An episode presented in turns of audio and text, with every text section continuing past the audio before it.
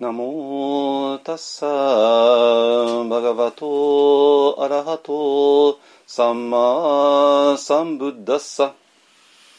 ナモタッサバガバトアラハトサンマサンブッダッサナモタッサバガバトアラハトサンマサンブッダッサナモタッサバガバトアラハトサンマサンブッダッサナモタッサバガバトアラハトサンマサンブッダッサ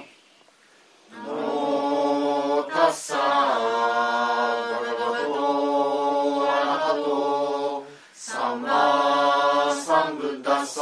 ブッダンサラナンガチャミ。ブッダンサラナンガッチャミ。ダンマンサラナンガチャミ。ダンマンサラナンガッチャミ。サンガンサラナンガチャミ。サンガン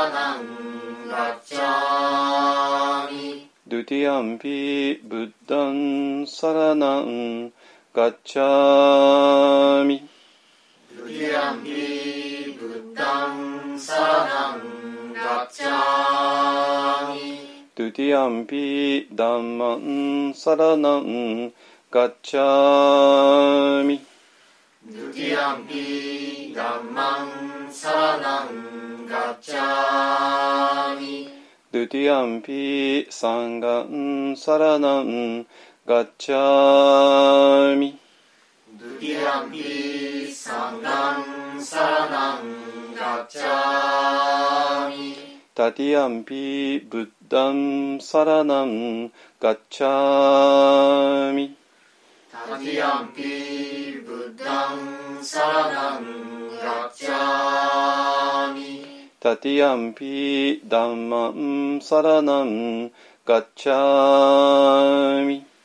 ドゥティアンピダンマンサラナンガッチャミタティアンピダンサラナンサラナンガッチャミタティアンピサンガンサラナンガッチャミタティアンピサンガンサラナンガッチャミパナティパタウェラマニシッカパダンサマディアミ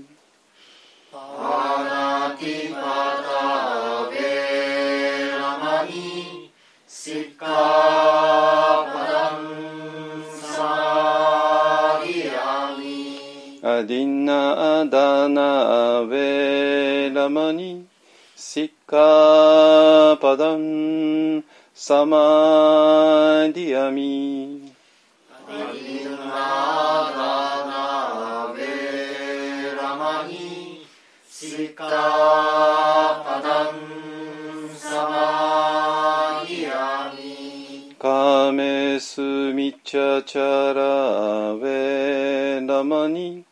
シッカパダンサマリアミ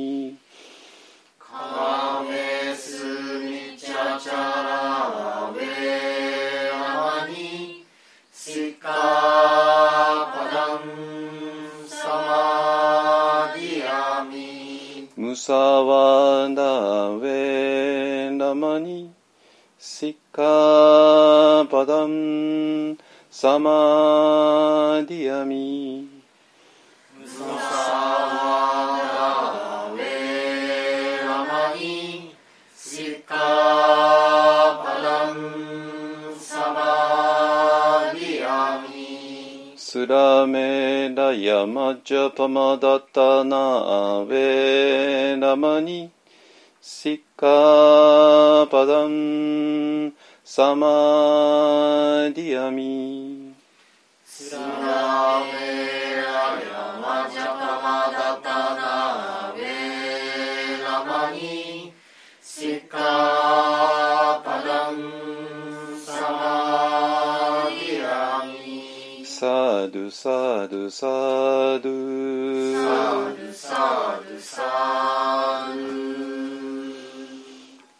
はいじゃあ般若心経いきましょ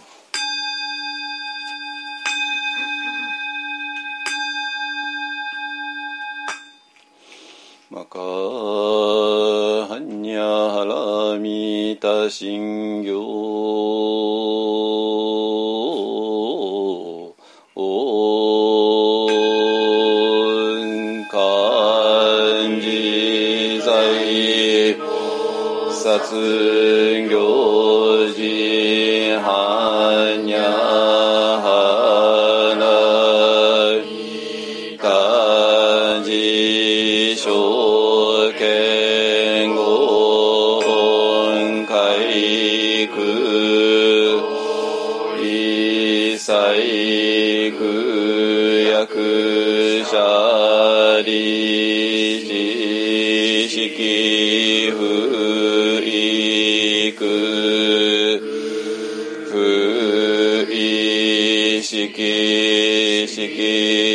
即税空空即税式創業式薬無尿し者利子小北総不小普。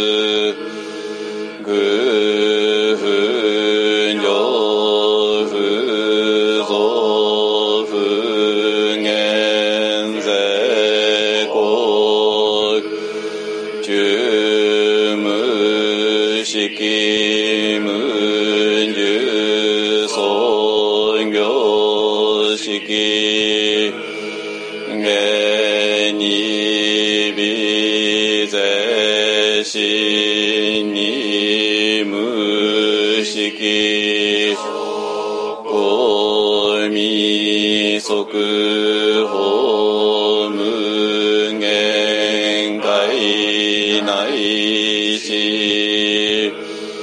意識界無限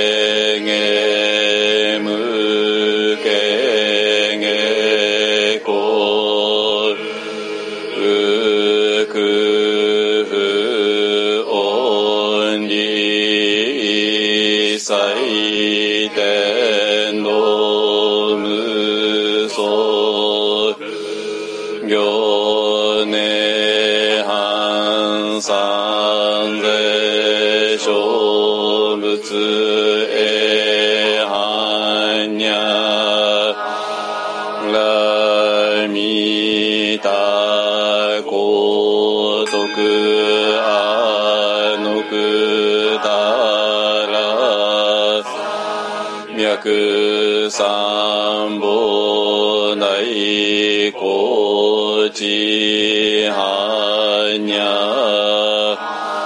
阿弥达在内。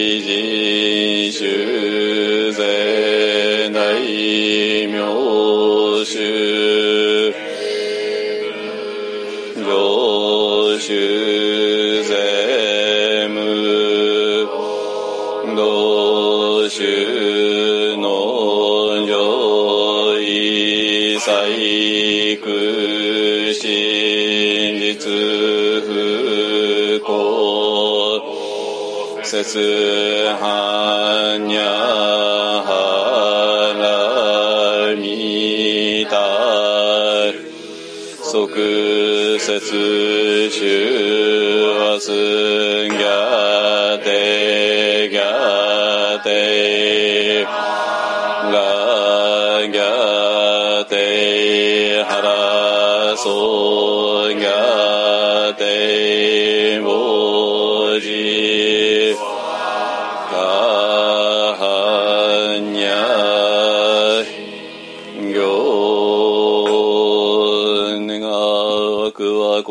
この具をもてあまねく一切に及ぼし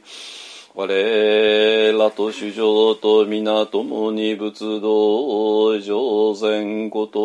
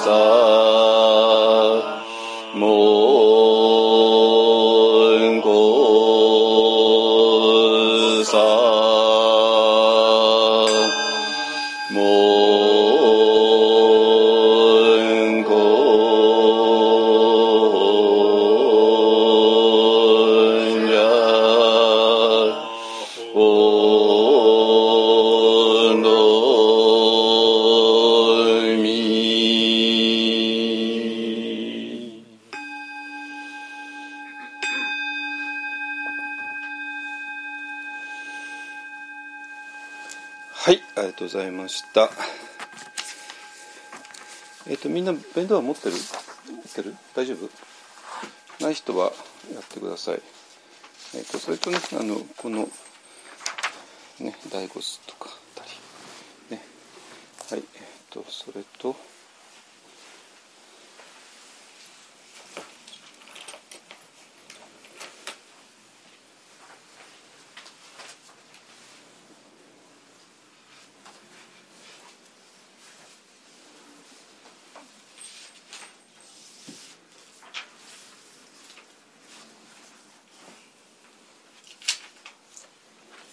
はいはいはいはいはい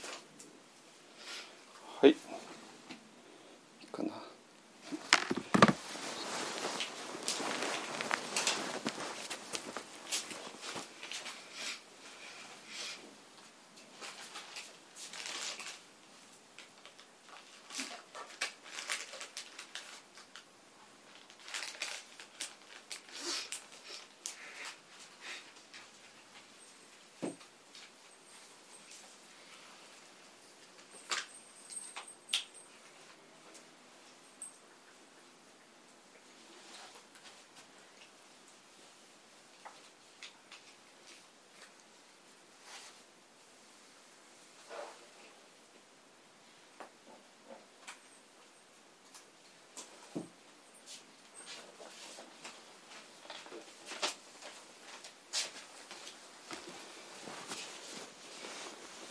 はいえっとね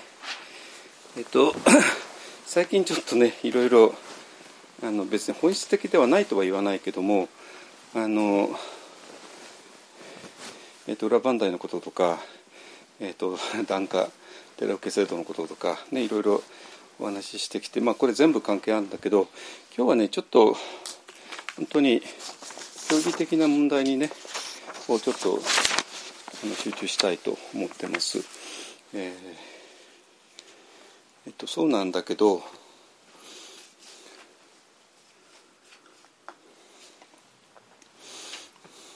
れ全部もちろんつつながっていて、えっと、今日ねやるのはあの外州の一番根本的な教義で、えー、首相一党っていうのがあるんですよ。あのこれはもうほん本当高校の教科書レベルでもね総都市の教義っていうので出るぐらいであの、まあ、主主っていうのは修行の主ですね。書っていうのはあの証明の章だけども、まあ、まあ普通は悟りっていう意味に使いますね。だから修行と悟りが一緒なんだっていうね。これ分かったような分かんないような。ってことは結局分かってないんだけど。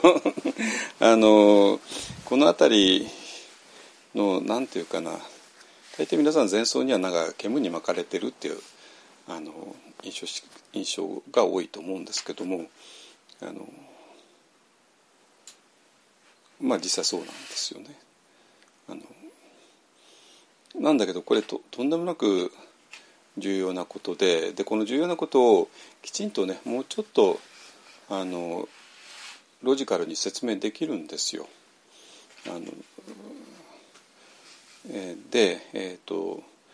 これはねあの消防現像弁道話っていうものの中に出てくる言葉でまあその後もいろんなレベルで出ますけども、えーと、この弁道話っていうのは、まあ後でちゃんと見ていきますけども自重三昧がガーンって最初に来るわけね。自重三昧っていうことをがまず大前提ででその後いろいろ展開していってその展開の一つが首相一党っていうことなんですよだから自重三昧と首相一党っていうことを同時に解説できないとこれやっぱり意味持たなくてだから自重三昧っていうのはほとんどねまあなんかわけわかんないことに、まあ、なっていた。でそれは当たり前で、えーと、自重三昧があの示している世界観っていうのは全くあの世間の世界観とは違うんでね。当然いろんなあなんていうか混乱とか誤解とかいろいろあってで、えー、そのまた新しいね世界観。を今自重三昧で言ってるわけで。でその時に首相一党だよねっていう話なんですよ。だからなんていうかね今までの普通の世界を生きていて、えー、でそこで首相一党にはならないわけね。いいですね、まあ、ここら辺をねあの今日はちょっと丁寧に見ていきたいなと思います。ね。でそれとえー、なんていうかなあのえここしばらくねやっていた檀家問題ですね。えーと、檀家問題は何で出てきたかというと、まあ、そもそも裏問題一方案って何どういう場所なの？って誰によって建立されるの？っていうね、えー、でじゃあそもそもお寺っていうのは一体何なの？っていうあたりから、えー、紐解いてきて。で裏磐梯の一方案を説明する時にじゃあ日本仏教のお寺っていうのはどういう状況だったのっていうことを説明しないとあのうまくいかなかった、ね、なんでやってきたわけですね。でそれと,、えーと、今のお寺の現状とかねいろいろあってで今のお寺の現状っていうのはまあ2つからなっていて、まあ、そういう歴史的なことと、えー、それともう一つが今の現代の世相ですよね。えーと、だってお寺って言ったってそこに出入りするのはみんな今の現代の日本人なんだからその現代の日本人が普通に今思っているようなことが非常に激しくあの反映されてしまうというねそれは当たり前なことですよね。えー、で,、えー、でこれがね本当鶏か卵かどっちかなんだけあのあのあの、えー、ちょっと決められないんですけどもまあ、要するにお寺が今のような状態なので、えー、っとみんながあの新しい世界観というか、まあえー、っと古い言葉を使えばお浄土ですねお浄土お浄土っていうのがピンとこない。でピンとこないままにお寺っていうことを考えるからさらにわけわかんなくなってしまう。でもじゃあなんでお浄土がピンとこないかっていうとお寺がちゃんと教えないからだっていうねもう本当に 鶏が先か卵が先か、まあ、よくわかんない。ってことは逆に言うとお浄土っていうものがみんなが理解できたならばでそしてそれを実践する場がお寺であるんだったらばでお寺の今までの在り方が全部ひっくり返ってしまうわけなんですよ。ね、で今ねお寺に関するいろんな議論あちょっと今これからちょっと一つの,、ね、あの議論に入っていきますけども、えー、が大体みんなここに基づいて基づいてってどういうことっていうとお浄土っていうのは存在しないんだっていうね。あのあのっていう、まあ、現代日本人の常識ですよね。現代日本人の常識に基づいて、えお寺っていうものはどうあるべきかっていうことを考えちゃうからもうもうこれ完全に卵か鶏かどちらかであのその前提で考えていくとその前提のお寺の活動いくらやったってお浄土が実感できないのは当たり前で。でそれでお浄土が実感できないからお寺っていうのはこういう場場あのこういうであるべきだってなっちゃって。でそういうお寺だとさらにお浄土が実感できないからっていうふうになっていくってだけの話なんですよ。本当に。だからこのなんかわけわかんないものを全部逆転しようってことね。お浄土ってもう実感しちゃおうっていうね。そういうことね。そしたらお浄土が実感できるんだったらば今のお寺をめぐる議論っていうのは全部なくなるんですよ。だってその基礎がなくなっちゃうんだから、ね。えーと、この辺りをね、えー、ちょっと詳しく見ていってでお浄土が実感できるできないっていうことと実は首相一党っていうのが全部つながっていてで自重三昧っていうのも全部つながっていてえー、ででそれとあとあのこれにも激しくマインドフルネスっていうのがつながっていてでマインドフルネスに対する禅のまあ誤解じゃなくて誤解じゃなくて理解できないって話ね。えっと、今の禅があの、えー、前提としている世界観ではマインドフルネスが理解できないっていうことは全部これつながるんですよ。で私自身も前奏だった人間だからあの前奏だった時にマインドフルネスが理解できなかったってことね。もうこれも散々話してきたから、まあ、あんまり最近話してないですけどね。あのこれどのぐらい2年前ぐらいか、ね、あの散々話したけど、えーと、今あんまりねしてないけども、えーと、これが全部つながっちゃいます。ね、ででそれで首相一党っていうのが今年の、まあ、一番代表的な競技なんだけどもそれがなんかよくわけわかんないっていうのも 首相一党よくわけわかんないっていうのとマインドフルネスがよくわけわかんないのとあのお浄土がピンとこないっていうのとこれ全部全部同じなんですよ全部同じ全部イコールイコールイコールイコール全部イコールイコールイコールなんですよ。ってことは逆いけば全部ひっくり返るわけね。お浄土がピンとくる首相一がピンとくるマインドフルネスがピンとくる、ね、お寺がどういう場所であるかピンとくるっていうね話でしょ？わかる？ね。だからここね、えーと、このマインドフルネスがピンとこない首相一がピンとこないお浄土がピンとこないお寺がどういう場所かピンとこない、えー、っていうのを全部ひっくり返えー、せたらこれが全部本当にオセロじゃないけども黒と白とが全部ひっくり返ってしまう。ね、ででそのひっくり返す鍵っていうのが一体何かというとこのやっぱりもう4図と5図。えー、と今の私ら、まあ、今ね4図と5図ってあんまり最近使ってなくて最近はもう色心と発心ばっかりなんですけどもまあその方が あのえーと、伝統的な仏教用語なんであのちょっと聞こえばいいんです。聞こえばいいというかあの、まあ、広がっていくんですけどね。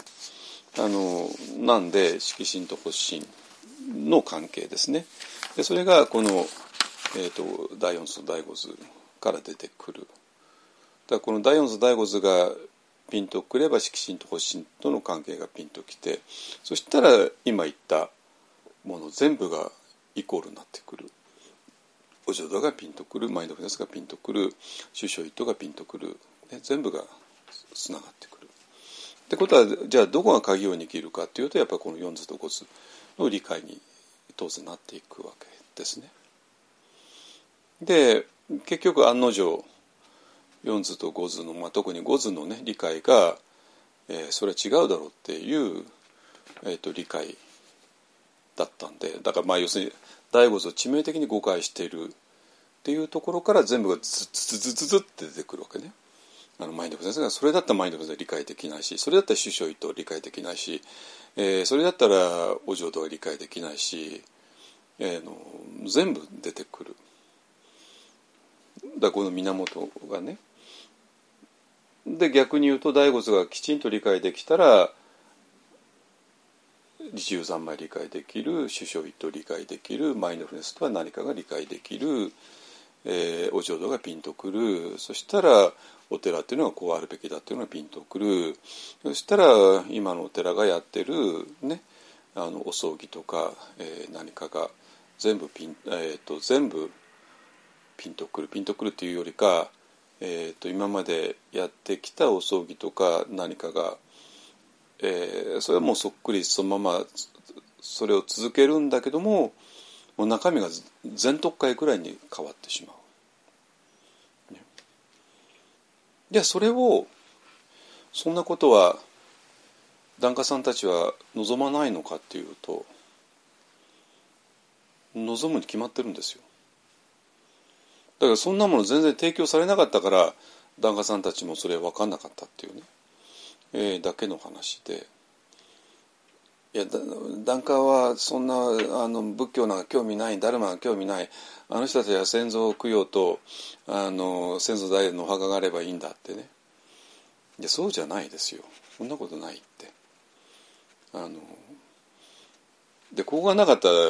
まあ、ずっと毎回毎毎回お墓の悪口言ってますけどもお墓単なる石になっちゃうじゃないですか。単なる石ですよ。結構高いんですよあの石は。みんな知ってると思うけどもね。何百万しますよ、ね、何百万出して石石をね積み上げて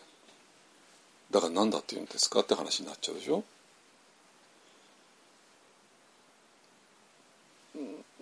だけどももし今言ったこの、ね、第五図からズズズズって流れてきたらあのお墓が単なる石ではなくなってしまう。その先祖代々のお墓がそれぞれの人にとっての救いの場所になってしまうですよ。ねまあ大事な先祖だからね、遺骨をまあそこに収めている、まあ、まあそれはそれで大事だけども、うん、ちょっと怖いよねっていうねだからお金必ず幽霊話とかねそういうのがつきまとうわけですよ。なぜやっぱお墓って怖い場所だからなんですよ。だけどもし今言ってるようなイコールイコールイコールでつながってきたらお墓っていうのが、ね、板橋家先祖代々のお墓が板橋さんにとっては救いの場所になっていく。っていうことなの。なのもう仕方がないからね、まあ、先祖の遺骨だからそれで障害の面大事だから粗末に扱えないから、まあ、ただ単に先祖代々のお墓に入れていただけかもしれないし、まあ、あんまり、ね、おじいちゃんのこと忘れちゃいけないから、ね、お彼岸とかお盆にはお墓参りに行く。言ってたのかもしれない。まあそれはそれでよかったかもしれないけどもっと積極的な意味を持ってくる。ね、あの今ずっと遺骨問題についてね話してきた。い で今あのこの間母のこの間えっとねあのポッドキャスト1週間飛んだけどもそれはちょっとこの間えっと母のね納骨を鎌倉の県庁寺さんの中の達中の諸島に行ったとこでしてしていてでまああのちょっとねちょっとだけ残してあの手元供養のために残して今ちょっとここに置いてあります。私の後ろに置いてありますけどまあやがてはちょっと仏壇の中にしまってでそれからやがては、えーと、裏磐梯の、えー、まあ、母親は裏磐梯の名誉会期になりますので、えーとまあ、会期夫妻として裏磐梯でちょっとゆくゆくはねお墓を建てるつもりなんですけどもまあそれはもう 結構結構時間かかって別に急がないしねもうちゃんと普通のお寺お墓はちゃんとあってまあ親戚にはそこへお参りしてもらえばいいから、えー、あの一方案としてのお墓はまたちょっと別にゆっくりと建てますけどね。だからまあ母の遺骨が今私の今後ろにあるんですけどもまあ、ずっとあるんですけど、ね、去年の12月から、ね、ずっとあるあってでずっとこの3か月、まあ、100か日この間積んだんで100か日、えー、遺骨遺骨についてずっと考えてきてそれも抽象的じゃなくて母親の遺骨ですからねこれあのこれちょっとシリアスなんですよ。母親が今遺骨として、えー、なってしまった。これどうどういうことなのっていうね。いうことを考えてきてでまあ見えてきて、ね、だこれもじゃあ遺骨とは何かっていうのも全部つながってきて。で遺骨とは何かが分かったらその先祖の人の遺骨が入ったお墓っていうのがただ仕方なく先祖の遺骨を納める場所ではなくて。あるいはなんかそれぞれの家家のね象徴としても大事だとかまあそれもあるけどもそれは日本の場合は家っていうのが非常に大事なんでね。あるけれどもそれ以上のものですね。それ以上のもの。として、えー、お墓がある、えー、救いの場所として、えー、それが全部つながってくる。そしたらあの日本仏教ではなんかお葬式とお墓とかねそんなことばっかりやってるって、まあ、それもそうなんだけどもで少なくとも檀家さんはそれに対してものすごく興味あの関心というか、まあ、それしか関心ないわけでね だけどもその関心がをそのままでがらりと変わってしまうお墓の意味が全く違ってきてしまうからですね。あのえっ、ー、とねえっ、ー、とだからそういうドミノ倒しっていうかオセロオセロで変えるっていうか、ね、オセロで黒だったものを全部白にするようにあそうだねオセロって言えばなんだろう、うん、だからオセロ今黒だった。のがねあの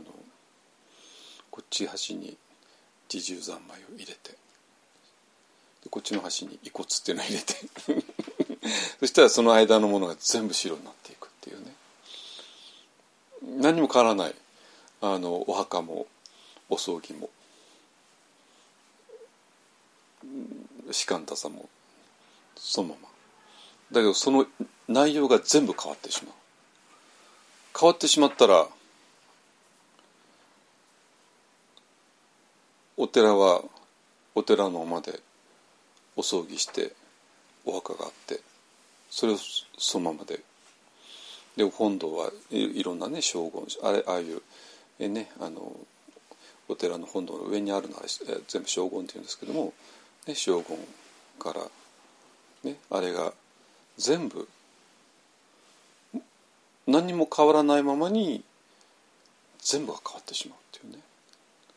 いうことが起こる。だからあのこの辺りをね今日は一気に全部整理しちゃいたいと思います。ね、えー、っと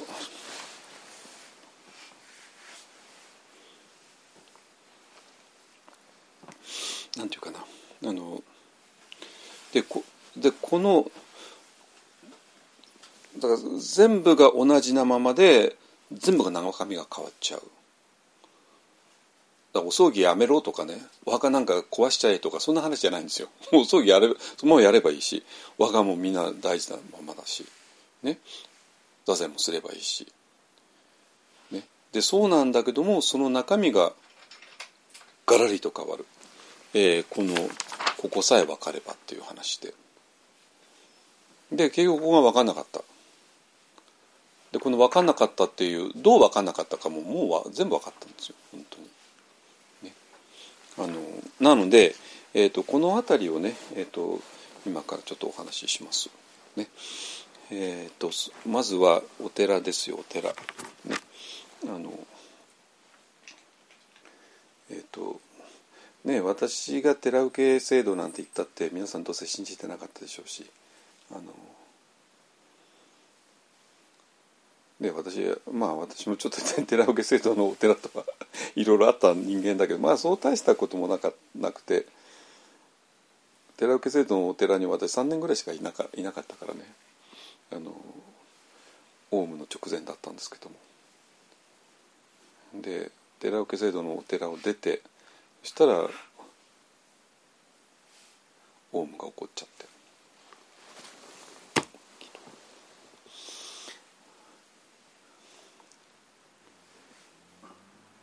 でその後、まあ結成伝道っていうのを作って、まあ、そこからまあいろいろ私の歩みが始まったんですけども、えー、じゃあ寺受制度って一体何なのってねいうことね。それをこの一番それを語るにふさわしい人全日本仏教仏教会理事長さんだからね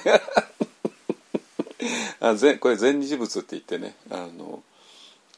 大抵マスコミの人はここにコメントを取りますよねあのなんかの時にねまあこれはあの全ての宗派が合わさったあの会ですね。えっと、日本は、まあ、ほらもう宗あの宗派ごとに分かれてるからあのそれを全部合わせた会ですね。でそれの戸松さんっていう人ですねあのこれなんかなんか衣装さんの友達みたいで友達っていうか衣装さんとよくあのいろんなとこで会ってるみたいですね。えっとまあ、あの基本的には浄土宗の人ででそれでハーバードにハーバードのあのディヴァインスクールかにあのいたとこですね。あの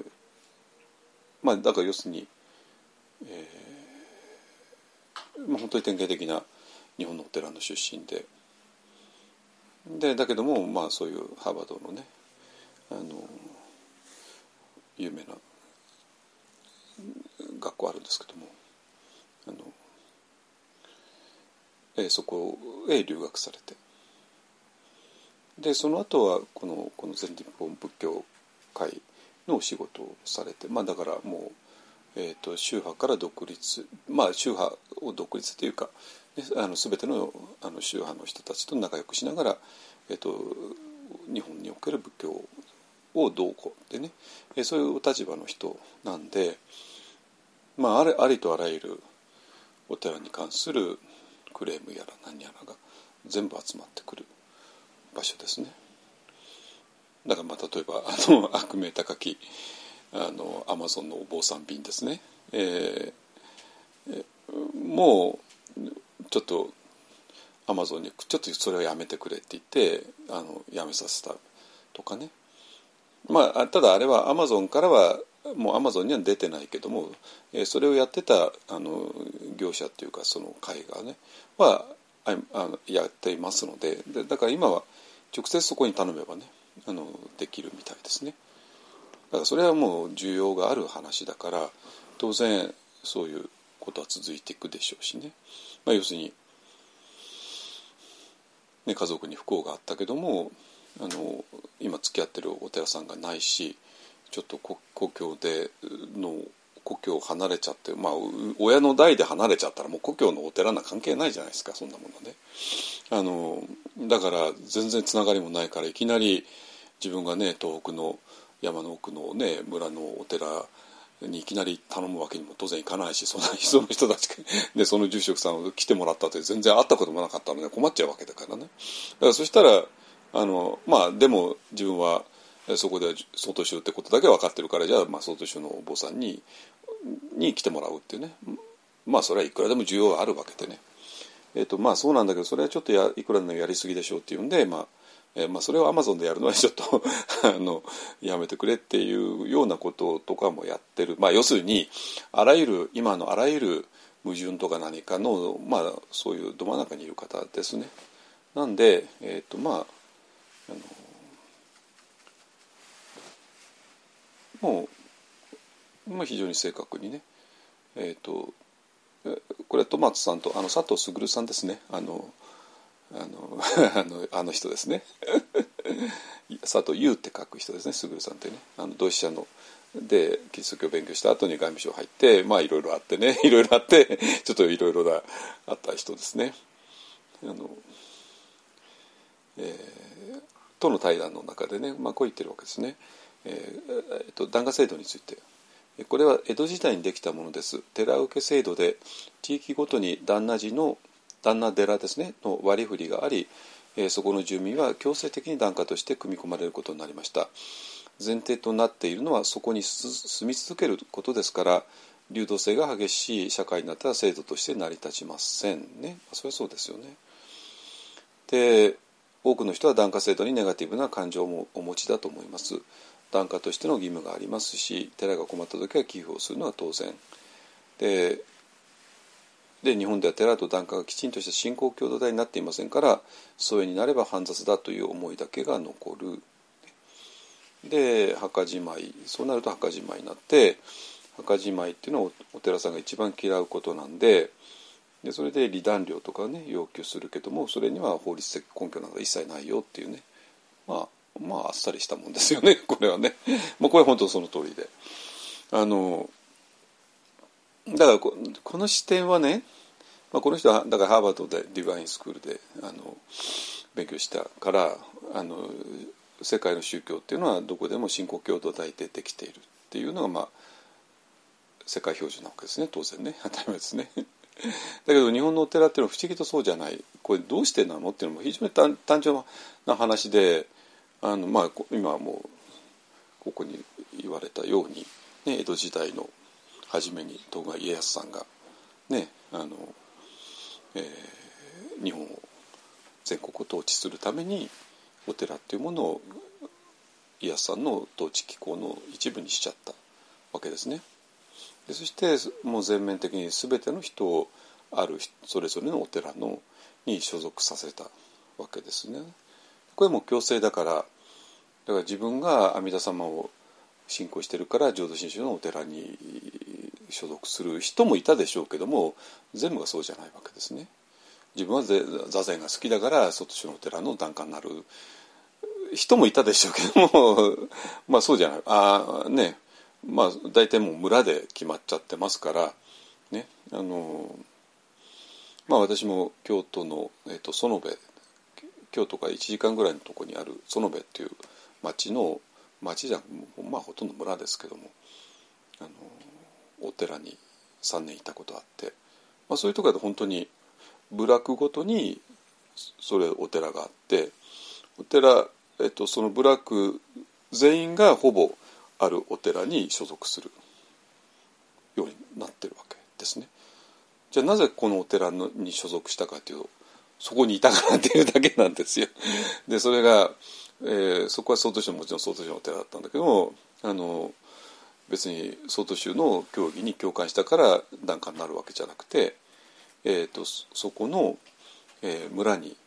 家がたまたまあったから板橋家がここにあったから、えーと、ここのお寺がそうだからただ自動的にそこの檀家になったっていうだけの話ですね。だからそもそも、えー、成り立つからして信仰共同体ではなかったわけです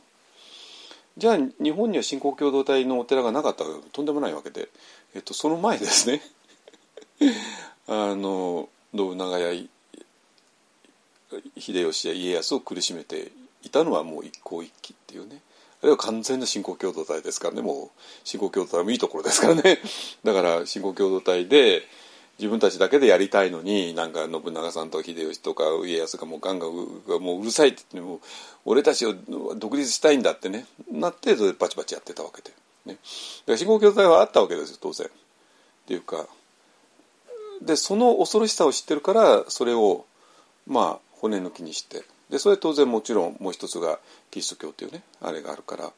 キリスト教はそのバックにヨーロッパのねあの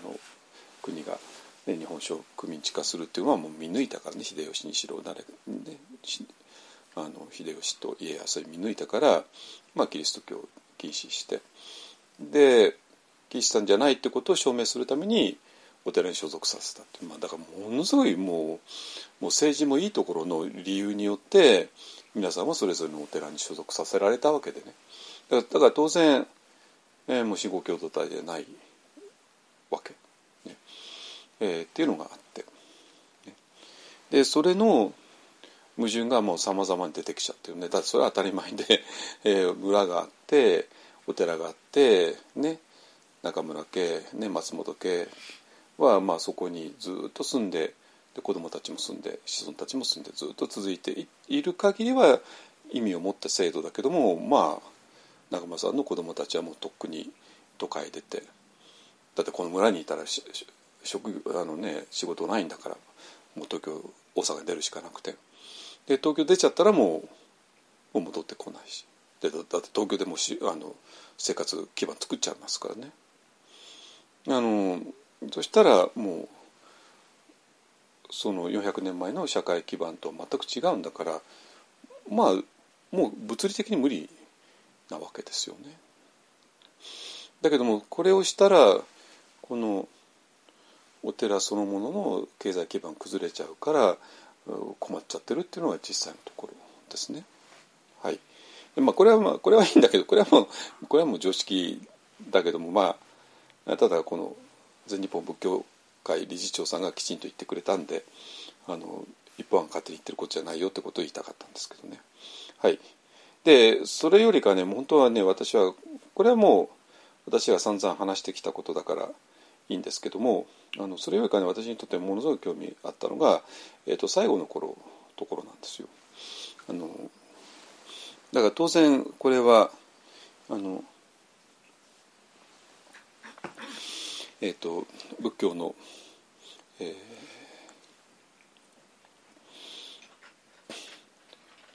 今こういう問題があるよねってことを佐藤卓さんとずっと話してきてじゃあこれから先、えー、どういうあの、えー、未来を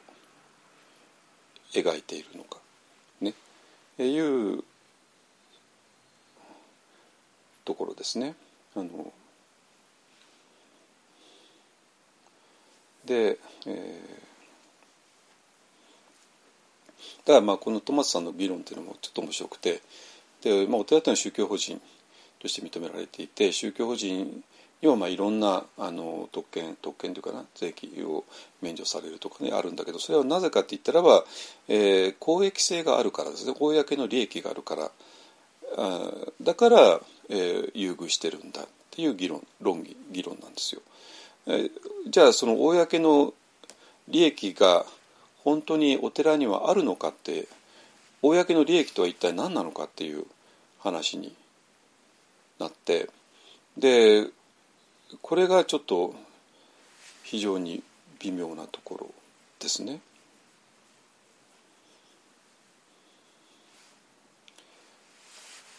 だからお葬儀とか法事もこれはちょっとトマスさんの言葉ですけども、えー、お葬儀も法事もこれまで社会的意味があるから続いてきただからそれが公益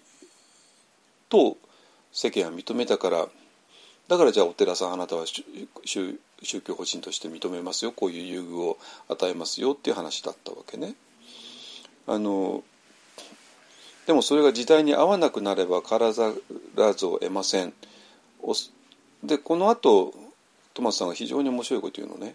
おそらく寺の将来は形式的な檀家制度や法要といった部分よりも仏教の文化的な側面の方が中心になっていくのではないかと思います。仏教信者ではない人たちが拝観料を払ってその寺で何かを感じたりそこまで来たいと思ったりする。そこで仏教の精神に触れていくわけです。そうした歴史歴史と伝統は一朝一夕には真似できません。仏教はこれまでも社会の新しい文化を取り入れながら新しい社会的役割を模索してきました、えー、AI や先端科学が発展すればするほど一人一人の思いを受け入れ悩みや苦しみに寄り添う寺が社会的意味意義を見出していける可能性が秘めていると思いますっていうね。あの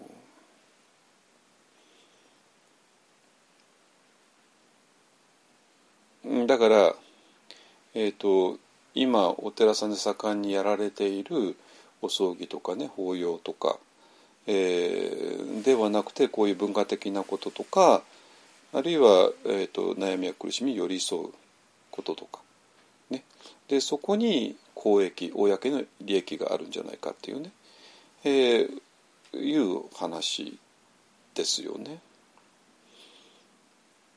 だからまあ文化とそれから、えー、まあカウンセリング的カウンセリングとか、まあ、そういうものですね。あのまあ良心的な仏教者だったらばまあここまでは言うでしょうね。それはね。はい。で私が面白かったのはそのトマスさんという人のポジションで、まあ、要するにハーバード、ね、で勉強している、まあ、まあインテリでで日本の、現状も全部分かっていて。でその人がどういうお寺の未来を、こういう佐藤さんの対談の中で言うかっていうそういう話なんですよ。でそうすると今言ったこと、まあ、文化的なこととそれから一人一人の悩みをに寄り添うってことですね。まあ、これ非常に当たり前、えーまあ、これはまた、まあ、あの雑誌の記事ですからねまあもう本当世間のを中心に向かってかいあの出している記事なんで、まあ、そこに落ち着くのは当たり前。でしょうけども。ただねあの、えーと、実は私の友人のお寺さんがこのトマトさんとねあの実際会っていて、えーと、トマスさんがそのお寺の、えー、まあ、その人も浄土宗ですけども、えー、なんか会に来て2回ぐらいその人たちといろいろ話をしてで当然それあのお寺さんたちのおお寺さんお坊さんたちだけの会合ですからね。あのもっと煮詰まったことを言って、えー、社会に親しまれるえー、社会から親しまれ親しまれるお寺を目指さなきゃいけないっていうような、えー、ことだったみたいなです結論が。わかります？まあ、まあ、要するに、えーと、若いお坊さんたちですね若いお坊さんたち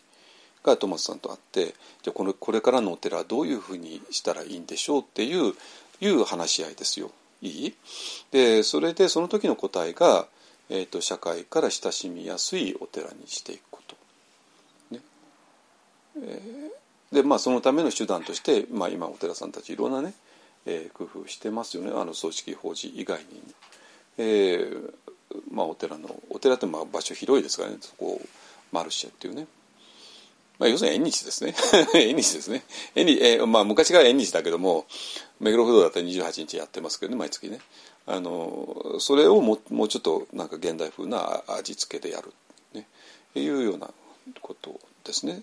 でそれとあと本堂を使ってお寺寺用がやったりとかね。あとなんかお寺で婚活をやったりとかねなんかいろいろまああとコンサートとかねなんかいろいろやってね。えー、まあそれで親しみやすい、えー、お寺にしていく。わけですね。えっとそれが浄土宗の若いお坊さんたち、えっと、若いお坊さんたちと意味わかりますか？どういうことか。お寺の未来に不安を持ってる人たちのことなんですよ。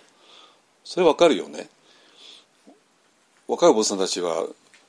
あの あの老僧たちはね全然ピンときてないんだけど若いお坊さんたち30代40代の、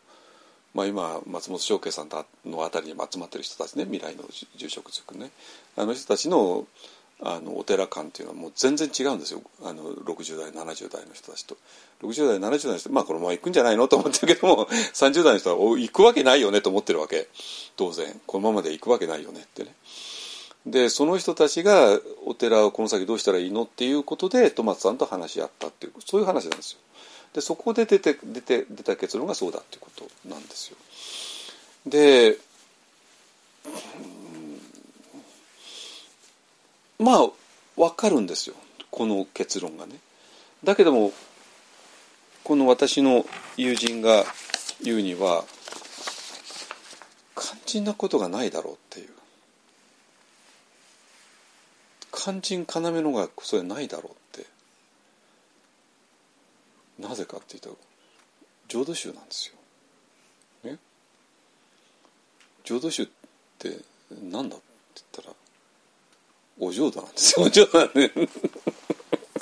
ね生阿弥陀仏でお浄土で。ね。だからなんていうかな。お寺の役割なんてもうたった一つ、まあ、特に浄土宗のお寺の役割なんてもうたった一つしかなくてお浄土のドアをオープンにすること以外に何かあるんですかって話じゃないですか。ね。みんなを苦しんでる人たちをお浄土に送り込んでいく。いやだって教義はそうなってるじゃないですかね 本当に浄土宗だろうが浄土系の仏教はね、まあ、まあこれは浄土系の仏教だったらば教義自体がそうなってるわけでなんだけどもその教義自体をまっすぐになんか言えない。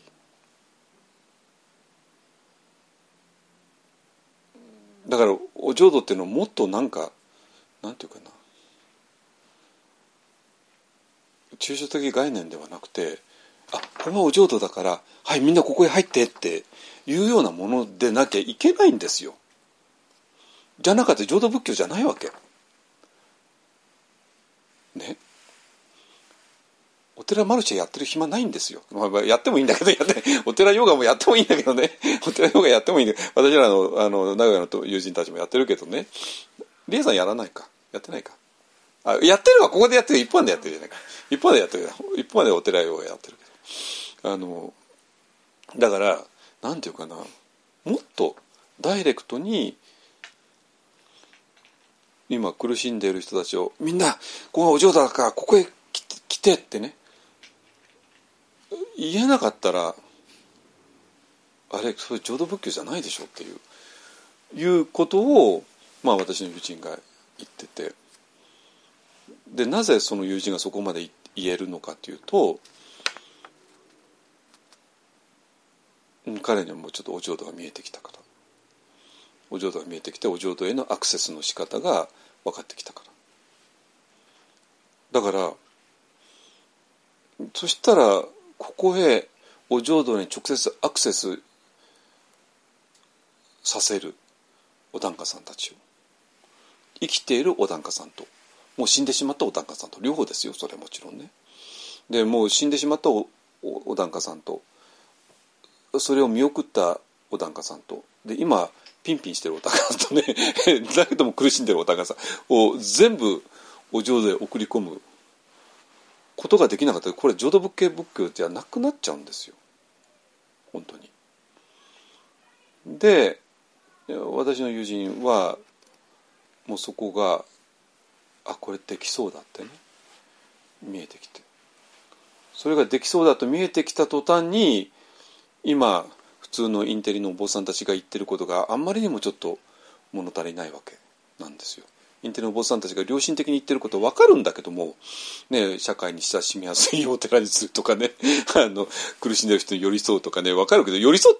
寄り添うんだったら単に悩み聞くんじゃなくてもうさっさとお浄土送り込まないと意味ないじゃないですか。寄り添うんだったらカウンセラーで十分なんですよ。心理学者で十分なんですよ、ね、わざわざお坊さんが出るなくてお坊さんはもう、まあ、カウンセリングカウンセラーと同じ役割をした後に一気にその人をお浄土に送り込むことができなかったらそしたら浄土宗のお寺である必要がないわけね本当に。あの結局そこなんですよ。じゃあどうしてそんなにみんな自信なくしちゃったのって話になるじゃないですかね。あのだからこの辺りもっとお浄土がガンとあって、えー、そこへこうやすればアクセスできるよって、えー、いうことが本当にお坊さんたちあったらそしたらお葬儀だって7日行だってあるいはそんな死んだ人じゃなく死んだ人だけじゃなくて生きてる人も全員を何とかできるじゃないですか。ね、あのだじゃあそれ以外にお寺の役割ってないわけで。あのそしたらまあ今私はちょっと寺受け制度に対して否定的だったけどもまあもうもう、まあ、もうあるもんはあるんだからしょうがないわけであるもんはあるんだから。そしたら寺受けまあその最初のあの、ね、檀家になった理由がまあそうかもしれないけど、まあ、今もう檀家なんだからじゃあもうあなたも、ね、たまたま、ね、なんか縁あってうちの檀家なんだからじゃああなたをもう一気におあの浄土へ送り込むよってねしちゃえば。そしたら今まで新国共同体じゃなかったお寺が新国共同体になっていくわけなんですよ。本当に。ね、あのだからではあの一般と関係のあるねあのお寺さんたちが今そうなりつつあります。本当に。えっ、ー、と浄土宗の人あと真言宗の人ね。真言宗の人なんてもうあのごまをねやっていくうちにごま炊きしていくうちに全場入っちゃってね。全場入っちゃって。ごまごまってあれごまきをた普通だあ焚き火なんて言っちゃいしたいだけど 燃やしてるだけなんだけども、うん、燃やしてる時にその同士が全場に入っちゃったらそしたらあのごまきが一気に上火で燃えた時にその祈りが届けられるに決まってるじゃないですかそんなものはね。だからそしたら真言宗のごまが本当にリアルになっていくその人も散々言ってたのが真言宗のごまのやり方で「あのはいここで禅場に入りなさい」というのが書いてあるのよ。書いてあるの いきなり禅場に入りなさいって書いてあるけどもどうやって入ったらいいのかっていうのは誰にも教わらないんですよ。真言宗さんだと。でその人もどうしたらいいの？ってなってそれで一本と知り合って一本とワンダーメソッドやってワンダーメソッドやったらもう全場入れますから。それでも今はあのじあのこの真言宗にのその通りにねここで「あここで前場に入りなさい」あそうかはいじゃあ入ります」って言ってで入ってでそれであのごまをやってる、ね、そしたらまあ、私も1年に1回あ去年行けなかったんで1回行ってやっぱり強烈なごまなんですよ本当に。あな長来たもんねこの間ね。あえ一昨年ね、うん、あの本当にうわーっての火が燃えてるやついやそこで本当に。お武藤さんが出てきそうなまあ出てくる。そういうごまなんですよ。それはそうですよね。同志がそうだったらね。だからだから真言宗だったらそのごまが本当のごまになるし浄土宗だったら本当にお浄土がリアルになるから、えー、全ての人を、まあ、寄り寄り添った後でみんなをお浄土へ送り込むことができる。でじゃあそういう秘密でどっから来るのって言ったら、まあ、このこの4図と5図しかなくて。でいやこれこれが今一気にいきますからね。あの、えーその前に、えっと、この 4, 4図を見てね4図を見てね。あのちょうど今ねあの、えっと、オンラインで参加してくれてる人がいるんだけど。オンラインで参加してくれてる人がえっとこの間質問くれて「いいね。あの質問読んじゃうよ」いやこれは別にあのまあ当たり前なことでね。あの第四図のね渇望と嫌悪が良くないということが分かりますが生物として生きている限り意識するか否かはありますがある程度の欲求と忌避は必要なのではないでしょうかそうでないと生命を維持できないような当たり前ですよねこれは実に最もなんですよだからあのでこのまあこの第4図これ見てくださいね。えっと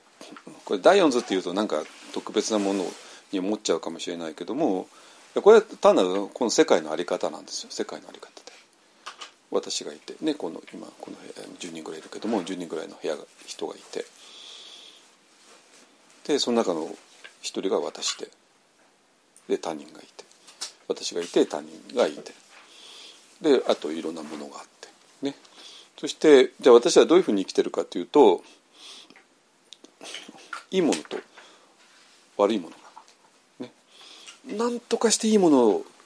手に入れて。なんとかして悪いものから逃れようっていうふうにして生きてるわけで。ね、でこれのどこが悪いかってどこも悪くないわけです。どこも悪くないっていうかいやそうしなきゃ生きていけないわけで、ね。えー、そうしなきゃ生きていけない。ね。ね、だまあこれこれは内山老師の漫画なんでなんかなんかこれいかにも愚かな人みたいに見えるけど そうじゃないですよこれみんな私らですよこれはね。それで何かお金とか幸福を追いかけてね貧乏とか不幸から逃れている。だから今の質問のようにどこが悪いんですか？どこも悪くないですよ。どこも悪くないわけ。だそうせざるを得ないわけ。そしてそれをはの脳の中のねあの扁桃体補充系とかねあの石村先生のがのの外科医だったそう言うでしょうけどもね。でそういうものが脳の中にきちんとあってでそれがそういうふうにしているから。まあそれはそうしないと生物として生きていけないわけだからね。あのそうしてる。ね、なんだけどもなんだけども、まあ、こうこうして生きていかざるを得ないんだけどもこれやっぱり苦しいよねっていうところ。そういうなんていうかな。あのものが、えー、そういう見方があって初めて宗教とか何かが始まるわけなのね。で、えーとまあ、出家って言葉があって、まあ、英語英語だとリナンシエーションっていうんですけども、えー、なんていうかな。出家とかリナンシエーションっていうのはこのもうどうしようもなくもうこうせざるを得ないよねっていう世界からなんとか出ようとする。ってこと。なぜかって言ったらこの世界の中にいる限りどこをどう考えたってやっぱり最後は苦しみでしょうっていう話なんですよ。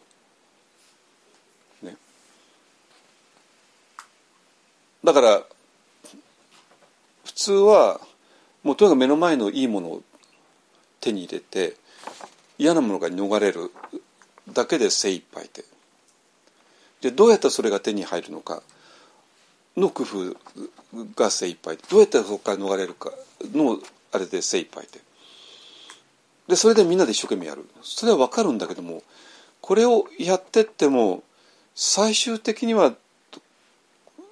結局苦しみから逃れられないよねっていう絶望感っていうのかな。なんでこういうものから全部何とかして出たいっていうねいうことなんですよ。この感覚ですね。いや私はね 3, 3段階にわたって出家した人間なんで あの1回は日本には指導層っていう言い方があるんで指導層ってわかる？私に「度は渡すね「そうはそう」で自分で勝手にお坊さんになるってやつですね。あのお坊さんでは勝手になれないものなんですよ。実を言うと。お坊さんっていうのは基本的にはお釈迦様の決まりによれば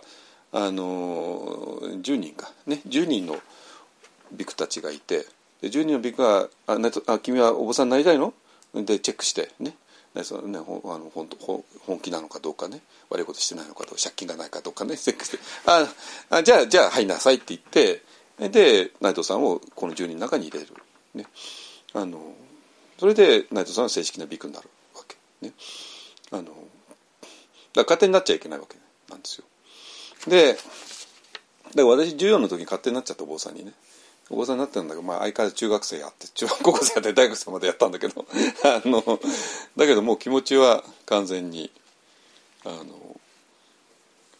もう出家っていうか出家っていうかなんていうかなこのこの、まあまあ、特に学校っていうのはもう強烈な場所であのこの間いつ行ったっけ？えっと学校っていうのは何の場所かというとこれをどうやってうまくやるかを教える場所なわけなんですよ。わかりますよね？でそれでこれを、えー、ねいい？君はね一生懸命勉強したらこれはいいものが得られるよってね勉強しなかったら地獄だよってこうやって脅かす場所じゃないですかね。あのだから学校っていうのはまあ私はよく宗教団体って言ってますけども、まあ、宗教団体です当たり前で。ででそこの教義っていうのは、えー、こういう一生懸命、ね、勉強して仕事してやればいいものを捕まって幸せになれるよ。でちょっとでも怠けたらねこうなるよっていうことを教える。でそのためにどういうことをしたらいいのかをガンガン教える。そういう場所ですね。で社会っていうのも同じだけども学校ってもっとそれを純粋にやるところじゃないですかね。あの社会ももちろんそうなってるけどもだから社会の仕組みを教えるのが学校だからだから学校のところに社会のそういう社会を成り立たせる根本的な原理とそれをどうやってやったらいいかを学校が教えてるわけですよね。それは見えちゃうわけですよ。つまり、えー、いいものを一生懸命やったらおしあのあるよってね。でで私が14でもう出家しちゃったのはなぜかって言ったらばいやそれきりないだろうっていう話ででいかにもなんか頑張ればもう目の前の人参が食べられるように、えー、なってるんだけどもこれもみんなわか皆さんも分かってるように人参っていうのはどんどんどんどん前行っちゃうわけね。前前行っちゃって永久に食べられないんですよ。ね、でそれで結局人参を食べることもなく私ら命を尽きるわけね。実はそうでしょ？人参食べた人誰かいます？食べた？人参食べてないでしょ？ね。あの人参っては食べられないような構造になってるんですよあれは。本当に。ねね高校の先生が大学入ったら人参食べられるよって言ってくれたじゃないですか。じゃあ大学で人参食べたか食べてないですよ。大学入ったら今度はまた別の人参が出てくるだけで,、ね、で会社入ったらまた別の人参が入ってくるだけで。だからどんどんどんどん人参は遠ざかっていく。だからで結局人参を食べずにその前に命が尽きてしまう。でそしてこの貧乏とか不幸とかねなんとか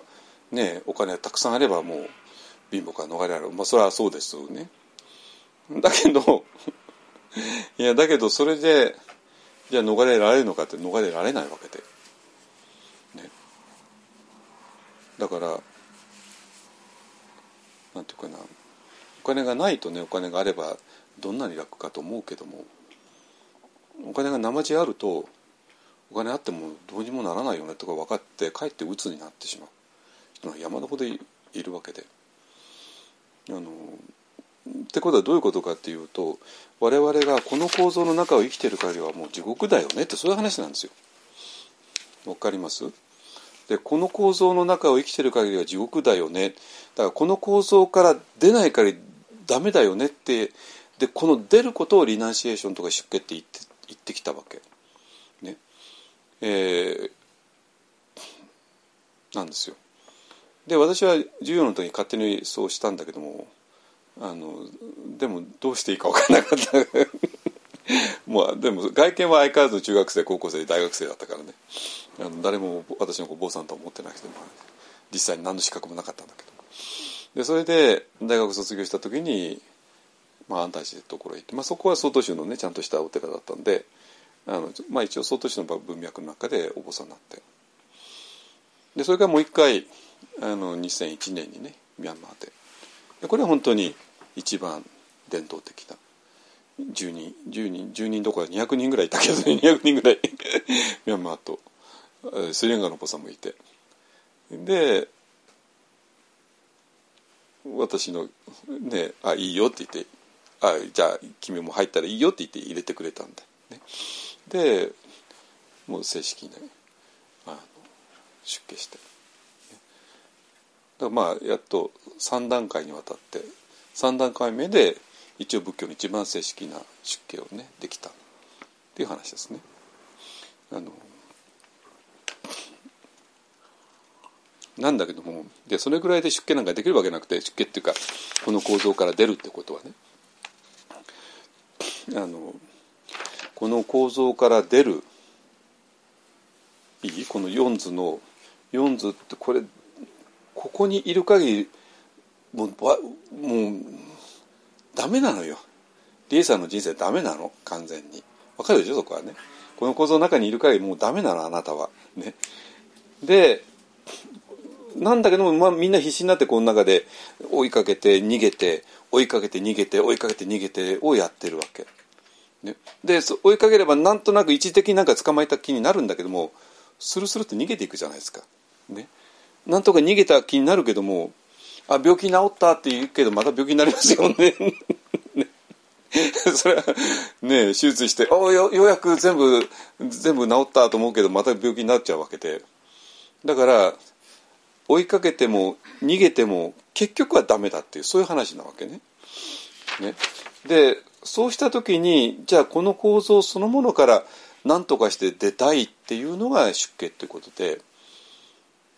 うん私も3回それに試みて、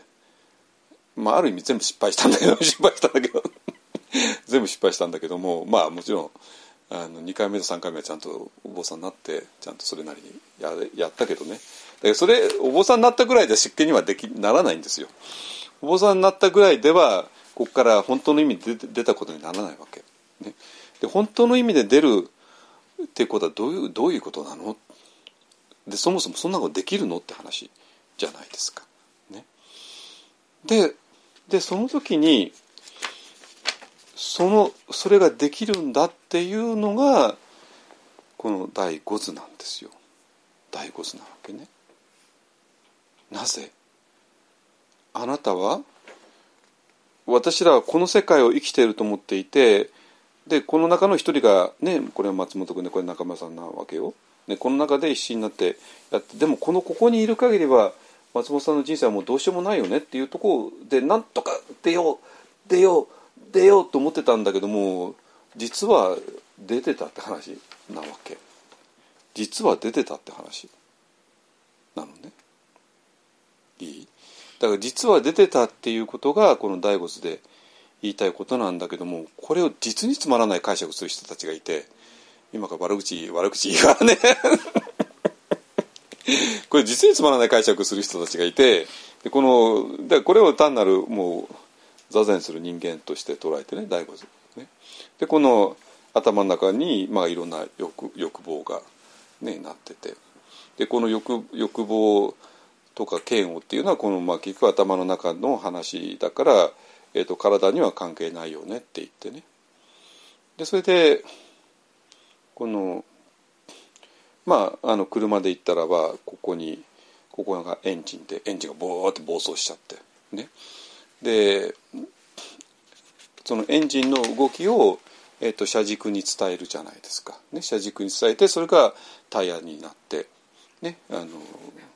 前車が前へ進んでいくだけどもそこをあのぶった切っちゃえばエンジンはどんなに空回りしても、うん、それはタイヤには力が伝わらないから車は動かなくてあのだから車が暴走して事故を起こすことはないよねっていう話ですね。あのっていうふうにこの醍醐図を解釈する人たちがいるわけで。いて。なんか全然面白くなくない？面白くなく面白くなくないですか？ねそれ。ね、それってなん単なる常識の話じゃないですか。ね、だから頭の中にわーってやってもそれを全部手放し手放し手放しに、まあ、よく川川があって川に落ち葉を流すように焼けば落ち葉は勝手に流れていくよってね。とらわれなくとらわれがない。とらわれない生き方とかね反応しない生き方とかねまあ散々そこらに言うわけですよ。あのだからまあこのあの頭の中にある、ね、だけどもそれだとねこの大悟のこの人って単なるこの人に過ぎないわけ。わかる？第四図のこの人に過ぎないんですよ。この人は。ね、だからこの第四図の中の中の一人として一人の中に頭が暴走しちゃうよね 暴走しちゃうよねだからこの暴走ししないでこの頭その暴走はあくまで頭の中だけででここはもうなんか大自然とつながってるよねとかいうことにする。ね、なんですよ。だけども大悟さんそういう話ではなくてどういう話かっていうと私は今までこ,、ね、これが内藤さんでこれは岡さんでこれは私でこれは板橋さんだと思って生きてきたわけね。ねなんだけども実は私はこの外にいるよねっていうそういう話なんですよ。だからだから今ずっと言ってるけどこの中にいる限りはもうもう私の人生どうしようもないよね。この中でどんなにうまく振る舞ってどんなに一時的にうまく振る舞って何かいいものを手に入れたとしてもそれはすぐに逃げていってしまうしどんなにうまく振る舞って何か嫌なものから病気から逃れたとしてもやがてはまた捕まってしまうし。でこの中にいる限りもうどうしようもないよねっていうとこだったじゃないですかそれで何とか出家するぞって言って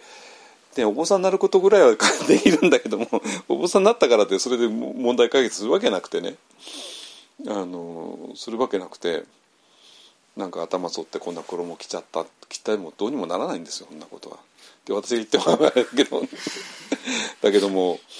あの本当の意味でここから出なきゃいけない。でそうなんだけども実はリエさんもう出てたっていう話なんですよ。これすごくないですか？松山さんもう出てたんですよ実を言うとここに。ね。松山さん何とかしてここから逃れようとしてたわけじゃないですか。だかここにいるからもう苦しくてしょうがないんだから。だけども実は本当は出てたっていう話なのね。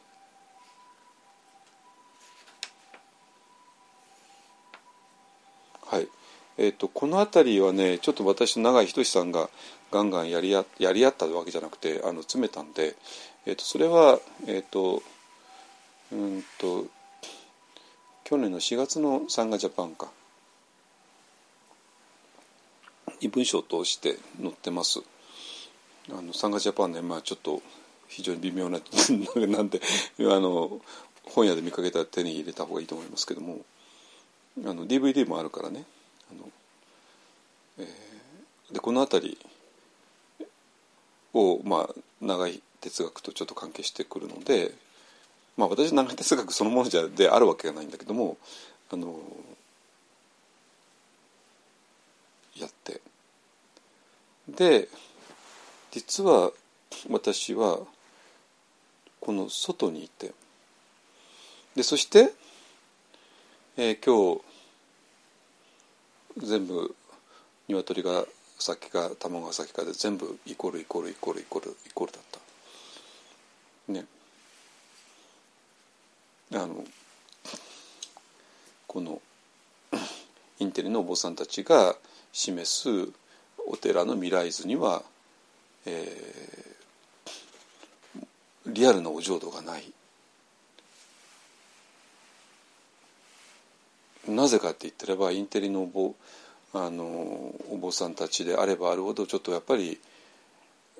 リアルなお浄土に対するじまあなんとか実感というかそこはもしかしたらないのかもしれない。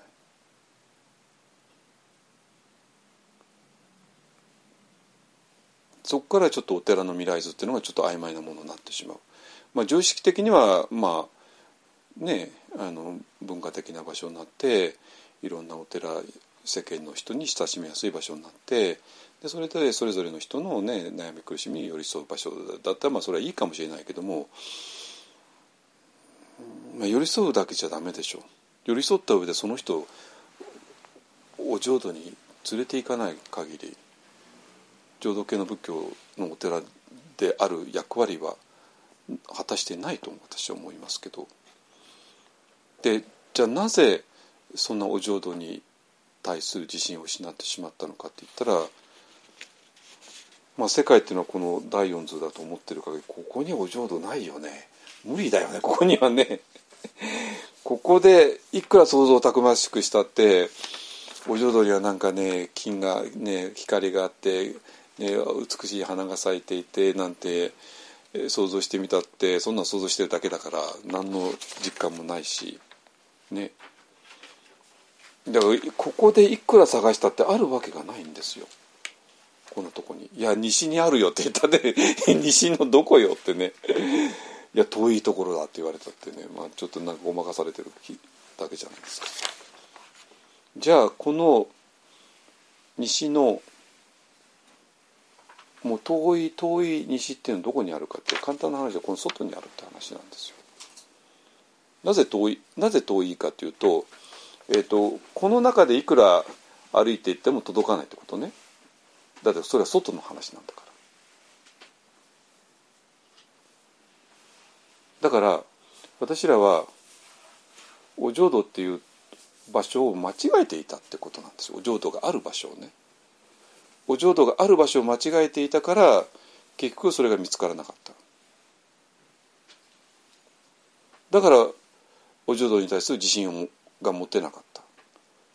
だからもうみんな悩む必要ないってお浄土が入っちゃえばそれでいいのって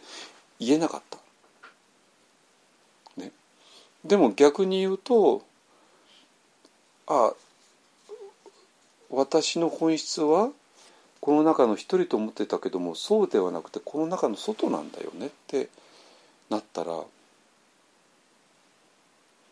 したら話は違ってくるわけ。で、えー、それでマインドフルネスっていうのは一体何なのかって言ったら、えーと、マインドフルネスっていうのはこの世界の外からの視点ってねずっと言ってきました。だからまああの落合陽一さんの番組に出た時にあの落合さんではあの落合さんがそんなにあのエヴァンゲリオン好きな人知らなくて あの安野さんの名前出しちゃったの。まああの時シン・ゴジラがあれしてたからね。安野さんの名前出しちゃって。で、まあ、要するに私らは正気を失った安野監督。正気を失うってどういうことかというと安野監督がさまざまな工夫をしてゴジラを怖いように作った。で「シン・ゴジラ」だけども庵野監督が正気を失うことで、えー、あのエキストラの人たちと一緒になって ゴジラが大暴れする街を逃げ惑う逃げ惑っているのが我々の人間の姿である。ね、じゃあマインドフルネスで何なのかって言ったらばその正気を失った庵野監督が再び正気を取り戻すって話なんですよ。再び正気を取り戻す。で再び正気を取り戻した庵野監督はどうかっていうとあこれ作ったの俺だから 俺これ作ったの俺だからゴジラゴジラ怖いように散々工夫したのは俺俺だからだからこの俺にはゴジラ怖怖いわけないじゃないですか。ね。だからその時にもう庵野監督はゴジラが大暴れする空間の外に立ってるってことね。そしたら正気を失った庵野監督がゴジラが大暴れする空間で、えー、そこでマインドフルネスを好き嫌いなしにありのままに物事を見るなんてことできるわけがないわけ。ゴジラ怖いに決まってるじゃないですか。殺されるのよゴジラね。怖いに決まってるでしょ。ね。でそんなところでマインドフルネスは成り立たないんですよ。だけども再び庵野監督が正気を取り戻してこれは全部俺が作った世界なんだってことが分かった途端にゴジラを好き嫌いなしに見つめることはできますよね当然ね。そういう再び正気を取り戻した庵野監督の視点がマインドフルネスなんですよ。ね、でそれはしっかりとした意識があるわけ。ね。で私が前週の時前週だった時にマインドフルに出会って、まあ、アメリカでだったんだけどもアメリカで、まあ、外州から派遣された海峡師としてアメリカ行って一緒さんと一緒にね 一緒さんと一緒に行って それで「ジャッセイ!」とね士官たと教えてたんだけどもあのそしたらその頃ちょうど、ま、ティクナタハンさんがもう一気にあの有名になりかけていてで私らもティクナタハンさんの本読んででそれで、ま、この人マインドフルネスが言ってないんだけどマインドフルネス一体何よってね分からなかった分からないんですよつまり私は外州の純粋バイオの人間として育ってでそのままアメリカに送り込まれた人間ね。だ外州のだとまあ本当に、えー、このいわゆるの thinking マインドですね。thinking マインドそれも好き嫌いのマインドで、えー、好き嫌いで。でいろいろ考えて。ね。でそれはもう主体と客体が分かれた世界で。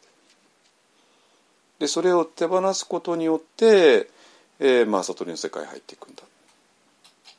らその世界入っていた世界では、えー、そういう thinking っていうのはもうない。主体と客体が分かれているものはない。ね。えー、でだからそういうクリアな意識もない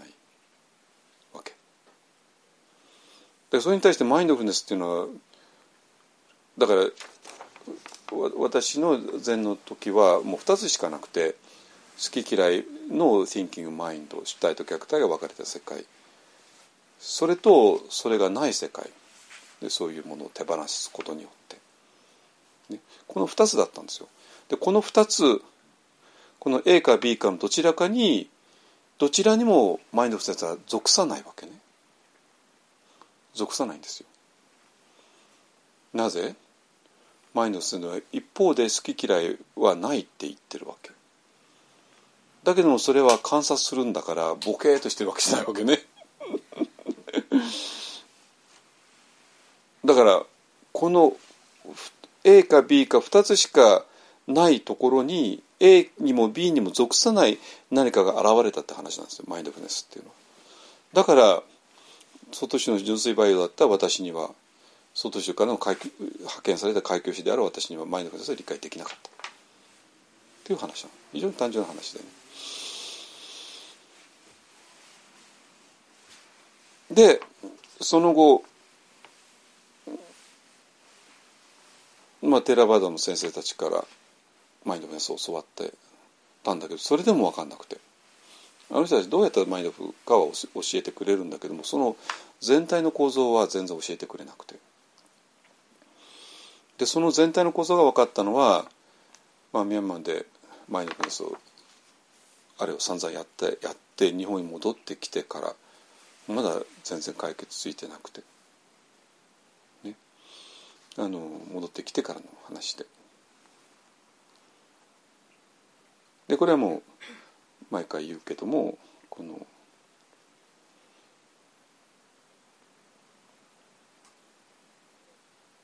普通の thinking mind ね。普通の thinking mind、えー、好き嫌いで染められた thinking mind が、まあ、この第四層の人の普通の心の在り方ですよね。でそれで、えー、この人は全てをまあいろいろ認識して考えて好き嫌いってやってでこれはもうこの図が当然主体と客体が分かれている世界でですね。でそれでビパッサナーとかね散々、まあ、ここでやっていくわけなんです。まあ、禅ではやらないけどもテラバではもうビパッサナーってやっていく、ね、だけどビパッサナーってそもそも一体何かも結局よく分かんなかった。ね、だから前前週の時に、えーと、マインドフルネスっていうことは理解できないでいたんだけどもこの理解できないということは全然わかんないあの解決しないままでもこの世界に入ってねでミャンマーの先生から教わりながらビパッサナやって。ね。ビパッサナやっていくうちにどんどんどんどん、まあ、前情とかねあの入っていって。どんどんどんどんその、えー、Thinking Mind が落ちていく。いろんなものが落ちていく、えー、ビパサナやっていくと、まあ、そうなりますよね当然ね。あのだってまあにあのフルタイムでやってんだからフルタイムでやってんだからあのもうそんなのできるんですよ。あのね、でやっていくうちに、まあ、いつも言うけど、まあ、これが真っ白になっていくっていうね。でで真っ白になっていくんだけどもなんていうかな真っ白になってよかったよねってそういう話ではないんですよ。でどういうことかというと,、えーと、真っ白になっていく真っ白になっていくのを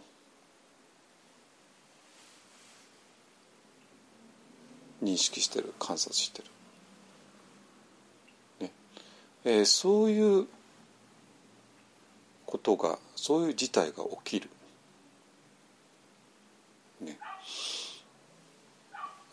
それは完全に矛盾してるわけで。なぜかと言ったらばこ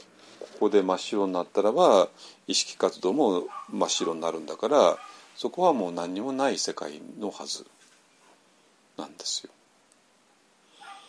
だけどもこの何にもない世界を我々は認識することができてということはどういうことかというとそれは普通の thinking mind ではない何かが存在するって話になるわけ。ね、あのでそんなことはそれはもうテラバダの中にはないからあるわけないですよ。ないから分かんなくて。でもこの真っ白になるヴィパサナは散々教えてくれて、ね、あのだから真っ白になっていくヴィパサナは散々教わるんだけれどもでヴ真っ白になったものをなぜ認識できるかについては全然教わらなくて。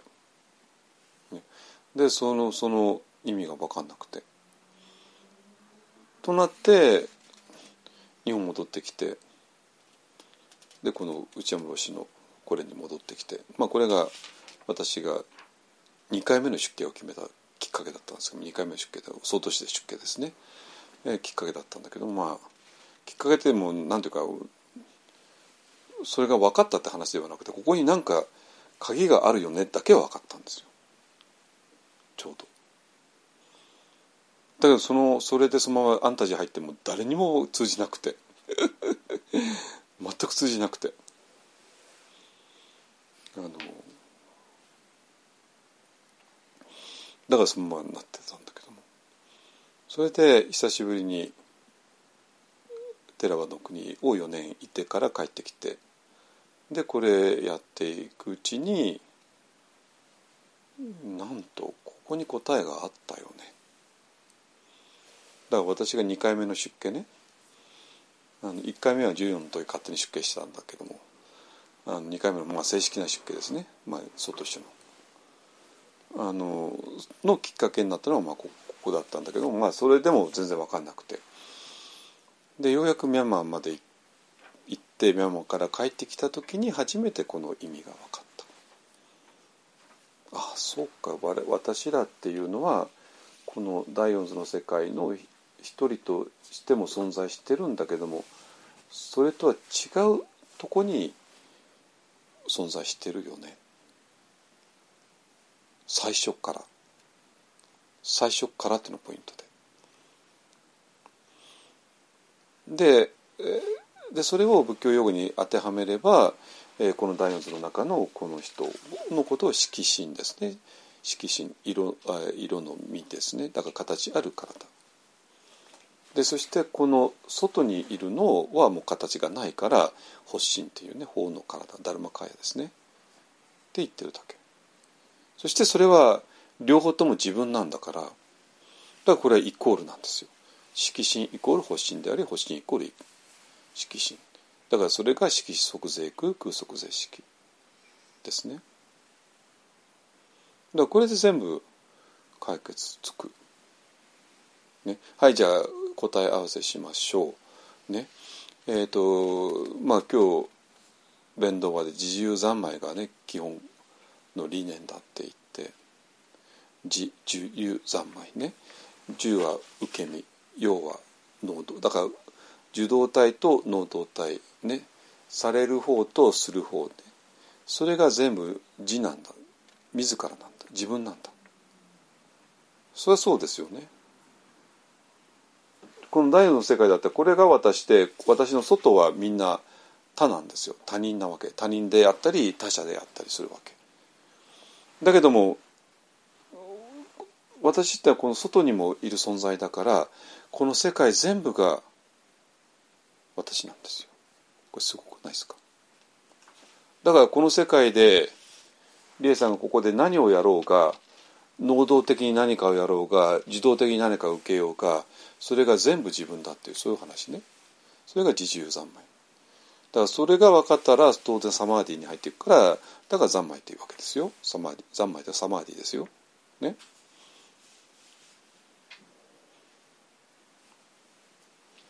だから我々が瞑想していく時に禅情っていう不思議な状態に入っていくんだけどもあれは一体何だったのかっていうと私らがこのこの第四図のこういう存在を一時的にやめてこの外へ行った状態だったんですよ。まあ、この説明絶対しないんだけどね この説明は絶対に寺場の制度だりしないけどもだから私らは制度からあの指導を受けて禅情に入ったらこれはなんか心が単にコンセントレーションしただけじゃないよねっていうことは分かったわけなんですよ。心がなんか動かないで一つのものに集中したよねっていうような話ではないよねってことは分かった。まあ、もちろん集中するんだけども集中するってことはこの外にいるってことなんですよ。それが禅情ってことの意味なのね。究極的な意味ですね。でそれがサマーディ。だから自重有三昧サマーディ。えー、受ける受動体であることも能動体であることも全部が自らの世界になってる。だからそこは単なる世界っていうもんじゃなくてそれに働きかけて、えー、逆に働きかけられる。そういうことですねそれを自重有って言ってるわけね。自重有三昧。となったらばはいもう首相一党当たり前ですよね。だから主っていうのは修行する。修行は誰がするのって言ったら色心がするんですよ。ですよね。色心がするわけ。だけども色心っていうのはすなわち発心だから。だからもう最初から小なわけ。ね。だから色心イコール発心っていうベースがあって初めて首相一党が成り立つわけ。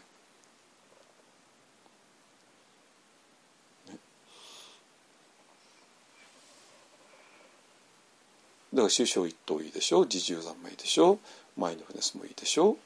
ね、であのじゃあお浄土って一体何なの？って言ったらお浄土っていうのはこの色心である私。それがもうどうしようもない世界ですね。どんなに追いかけていってもどんなに逃げてもどうせ捕まっちゃう世界。何も何も結局は人参を食べられずに命が終わってしまう世界ですね。ねえー、のその世界のそこはもう本当にやっぱりそれ自体が地獄なんですよ。でそこから出たところにお浄土があるよねっていうこと。ね。お浄土がある。だからそこのお浄土にはもう小老病死は存在しないわけ。ね。そしてじゃあお浄土ってなんであんな光光っていうのって言ったらもう簡単でそれはこの後もう一回やりますけどもワンダーメソッドでね体分析していくと体が分解されてあの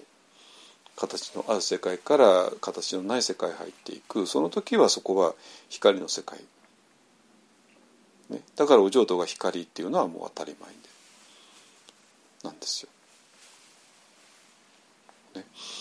でだからじゃあ遺骨っていうのは何なの？ね。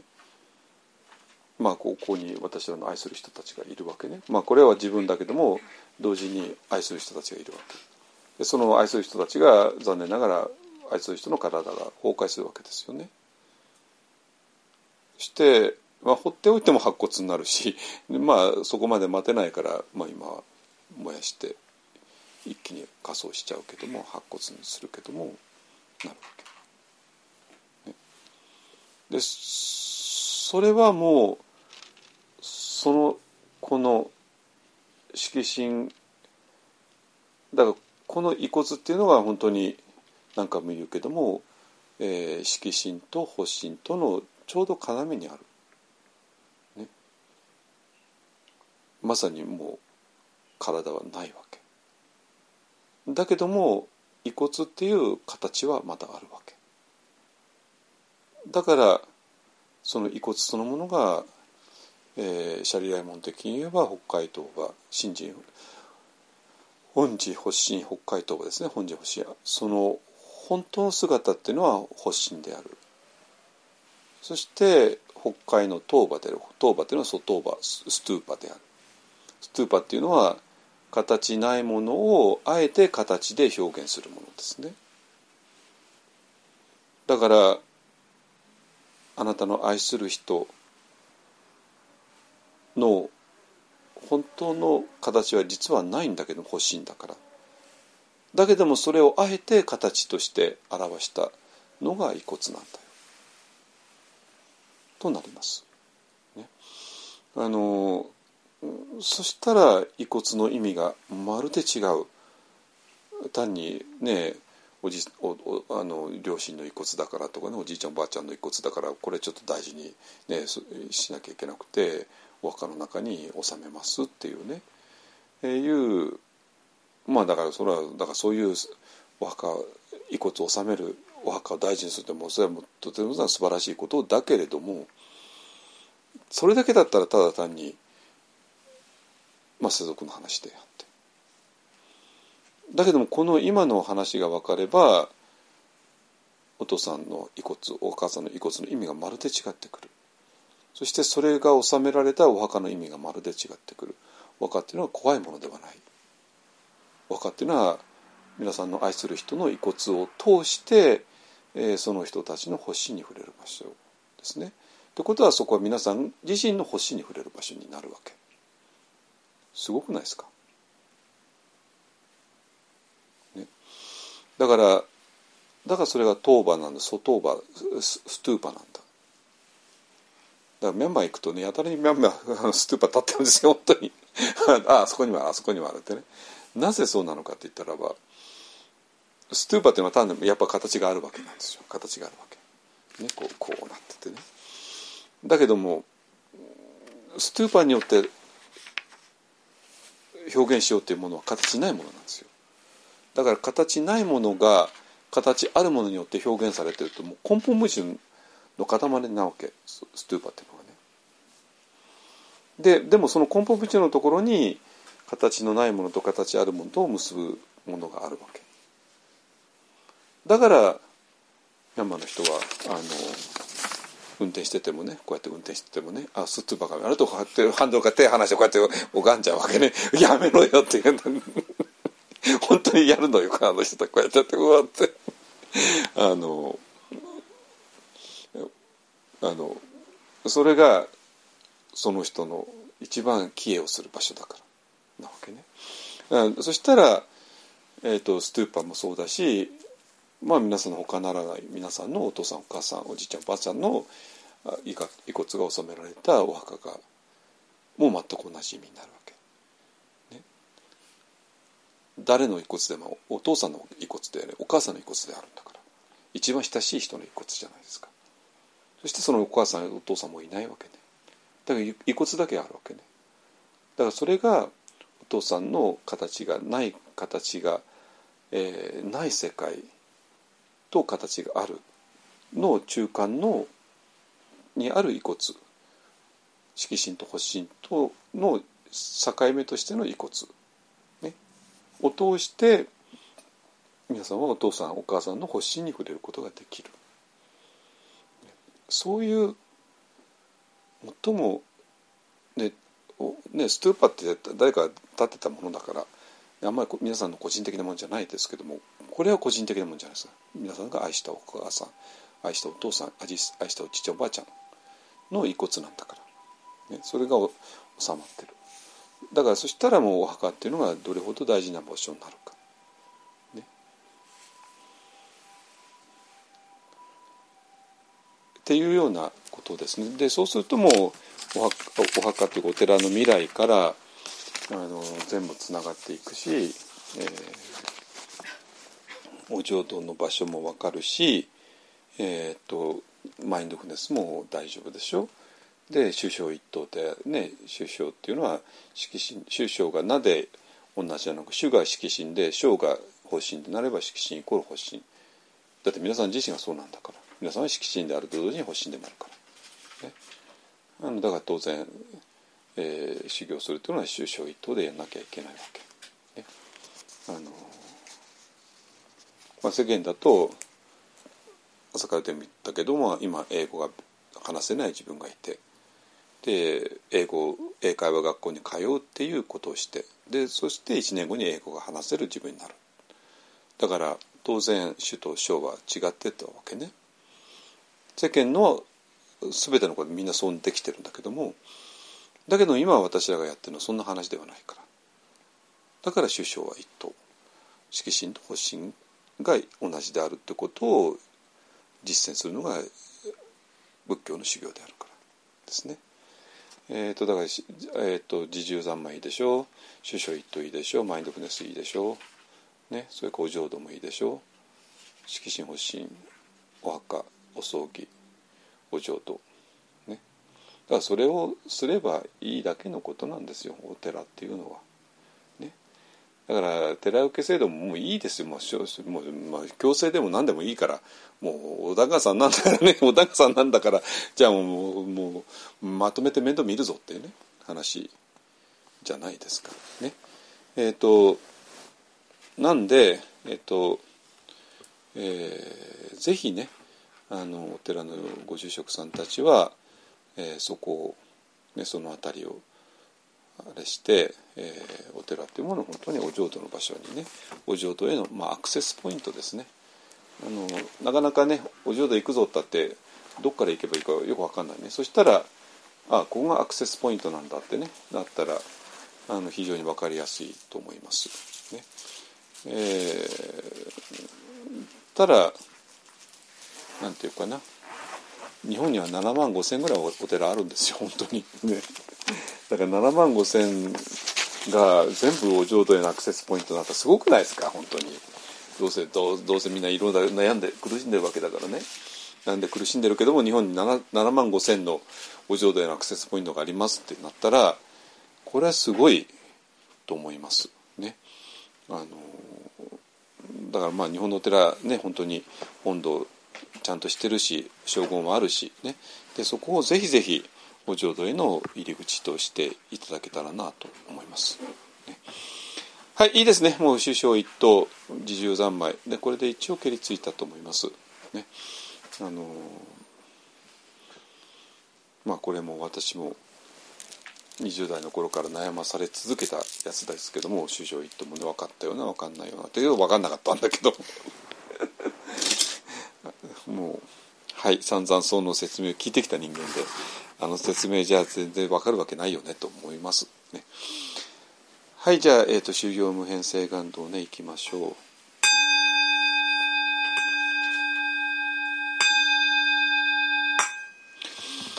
3回ね「修行無変性願道」「